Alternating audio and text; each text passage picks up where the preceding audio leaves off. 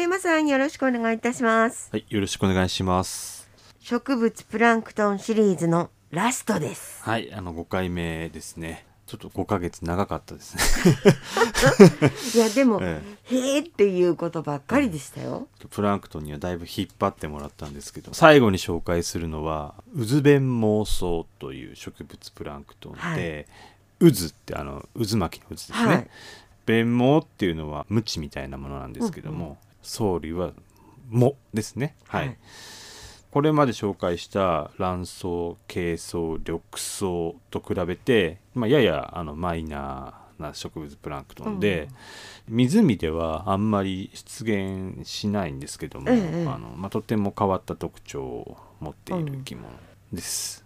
うずべん妄想ってなんかはい、耳に残って私は覚えてるんですけどなんとなく、おそらく赤潮。あの原因となるプランクトン海ではねそういうことであの、まあ、少し名前が知れ渡ってあなんかあんま良くないことで知れ渡った。そうですね。今日はちょっとその辺の挽回みたいな あフォローもなんかはい。したいななんて思ってまして、えであのまあ名前の通りですねこのウズベンモソウっていうのは、まあ、弁毛という細長いひげのようなものが数本生えてまして、ええ。でこれを使ってこう自由に水の中を泳ぎ回ることができるという特徴があるんですね。そのあたりが他のとちょっと違う感じ、はい、あの一部の緑藻とかにえ。えもそういう弁毛を持ってるのはいるんですけど、このウズベンモサの大半が持ってて持ってるのね。ええ。でそこがもう全然違いますよね、ええ。え好きなようにあの動き回れるわあっち行きけですからたいと思って生きるってことですよね。そうですそうです。あの、はい。光のある方へ光のあるはいはい方へこう、餌のある方へみたいな感じで行けるわけですね。はいでまあ色は赤色がかった茶色をね赤潮っていうかですかねしてましてちょっと詳しく説明するとペルディニンという熱弁妄想特有の光合成色素を持っているんですよ。ペリディニン？はい、ペリディニンですね。はいでこれはあの太陽の光のうち青と緑の光をこう強く吸収するんですね。うんうんでそれで光合成にエネルギーとして使うわけですけども、はい。なのでその黄色だとか赤色の太陽光っていうのはあんまり吸収されない、はい。であの一部が反射されるので、まあ、その黄色と赤が混じったような色に見えるということなんです。ちょっと赤茶っぽい感じ。そうですそうです。はい。でこのウズベンボソの中には触手のような器官を持つものもいてえーこう餌をこう触手で捕まえてえー栄養を取ったりするんですね。結構高度な感じ？ねそうですね。ちょっとあの進化したような感じでですね。すよね。で普通ね光合成で植物プランクトンっていうのはまあ成長するんですけども、え外部から餌を獲得できるようにうん。まあ進化したということなんでしょうそね。のあたりもねちょっと違いますね。ええ。まあ、ちなみにその光合成で成長する生き物のことを専門用語で独立栄養生物っていうんですね。もう自分たちでこうできちゃうええエネルギーを作れちゃうっていう。うんうんでウズベンもそうですとか僕たち人間のように外から餌を食べて食べ物とか食べて成長するような生き物っていうのは従属栄養生物っていうことですね。人間も従属栄養生物になるわけ？そうですね、うんはい。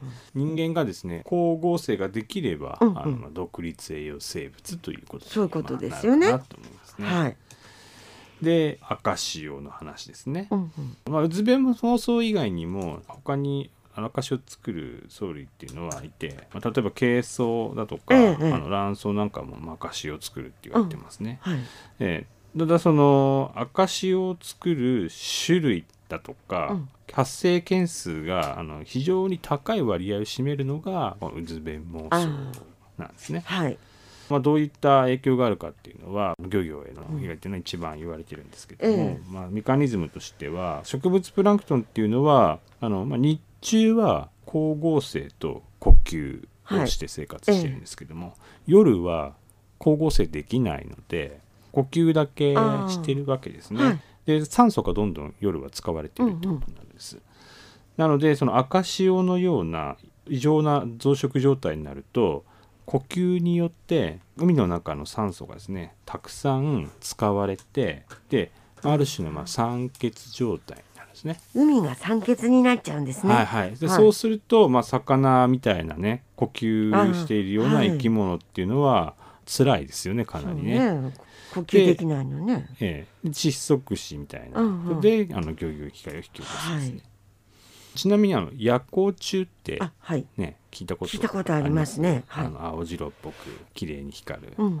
あれもウズベンモウソウの仲間。あそうなんですか、はい、なんですよ。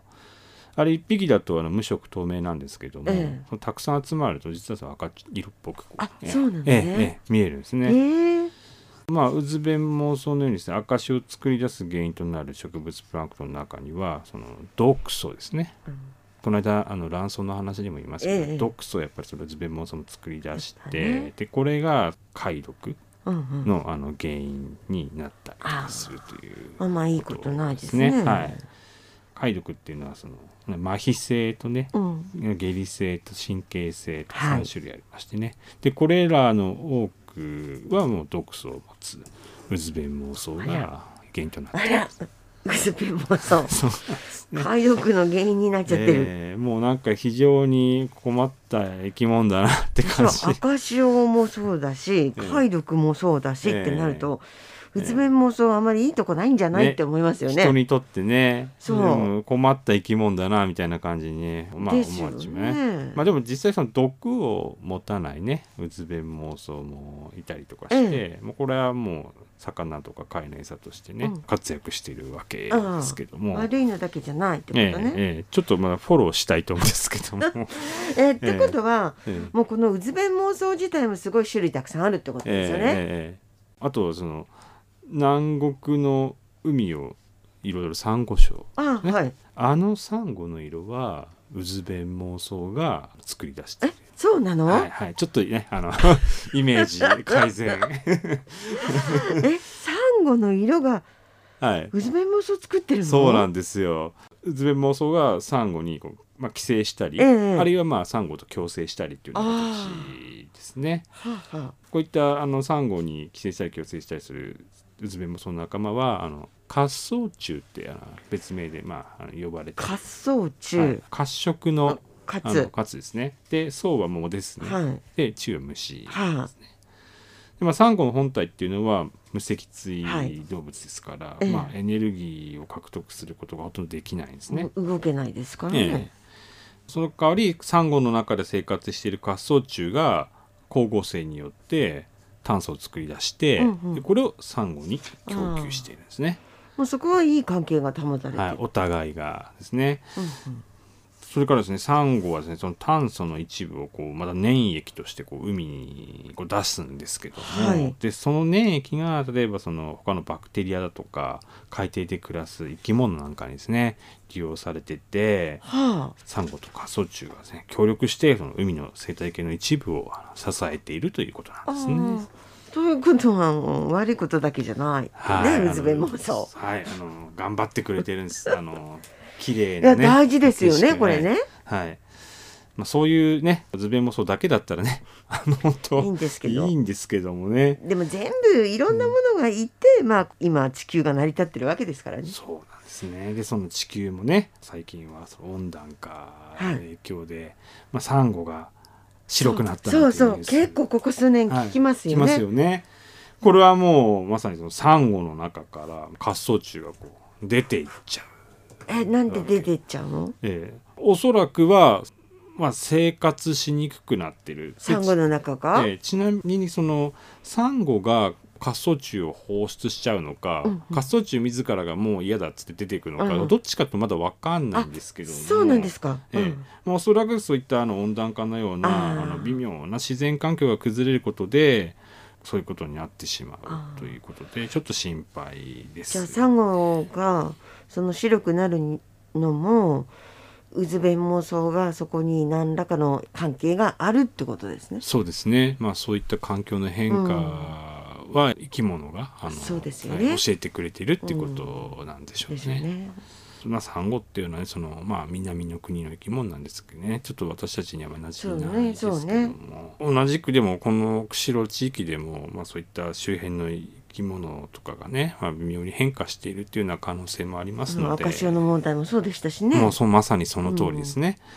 まあそういったことを見逃さずに自然環境がまあどのように変わっていくのかっていうのはこれから見続けていった方がいいかなっていうふうにそうで思っていますす。ね。もう自然から学ばなければならないことってたくくさんあると思うんですけどそうですね、ええそれを何が変わったかっていうのを変化変化を見るには通常の状態がどうなのかっていうのも見てないと何が変わったか分かんないですよね。はい、おっしゃる通りですね。うんえーやはりその、まあ、見続けていくですよねっていうことが記録して、まあ、できれば次の世代に残すとかそうですよねいうことが重要になってくるんだと思います。わかりました。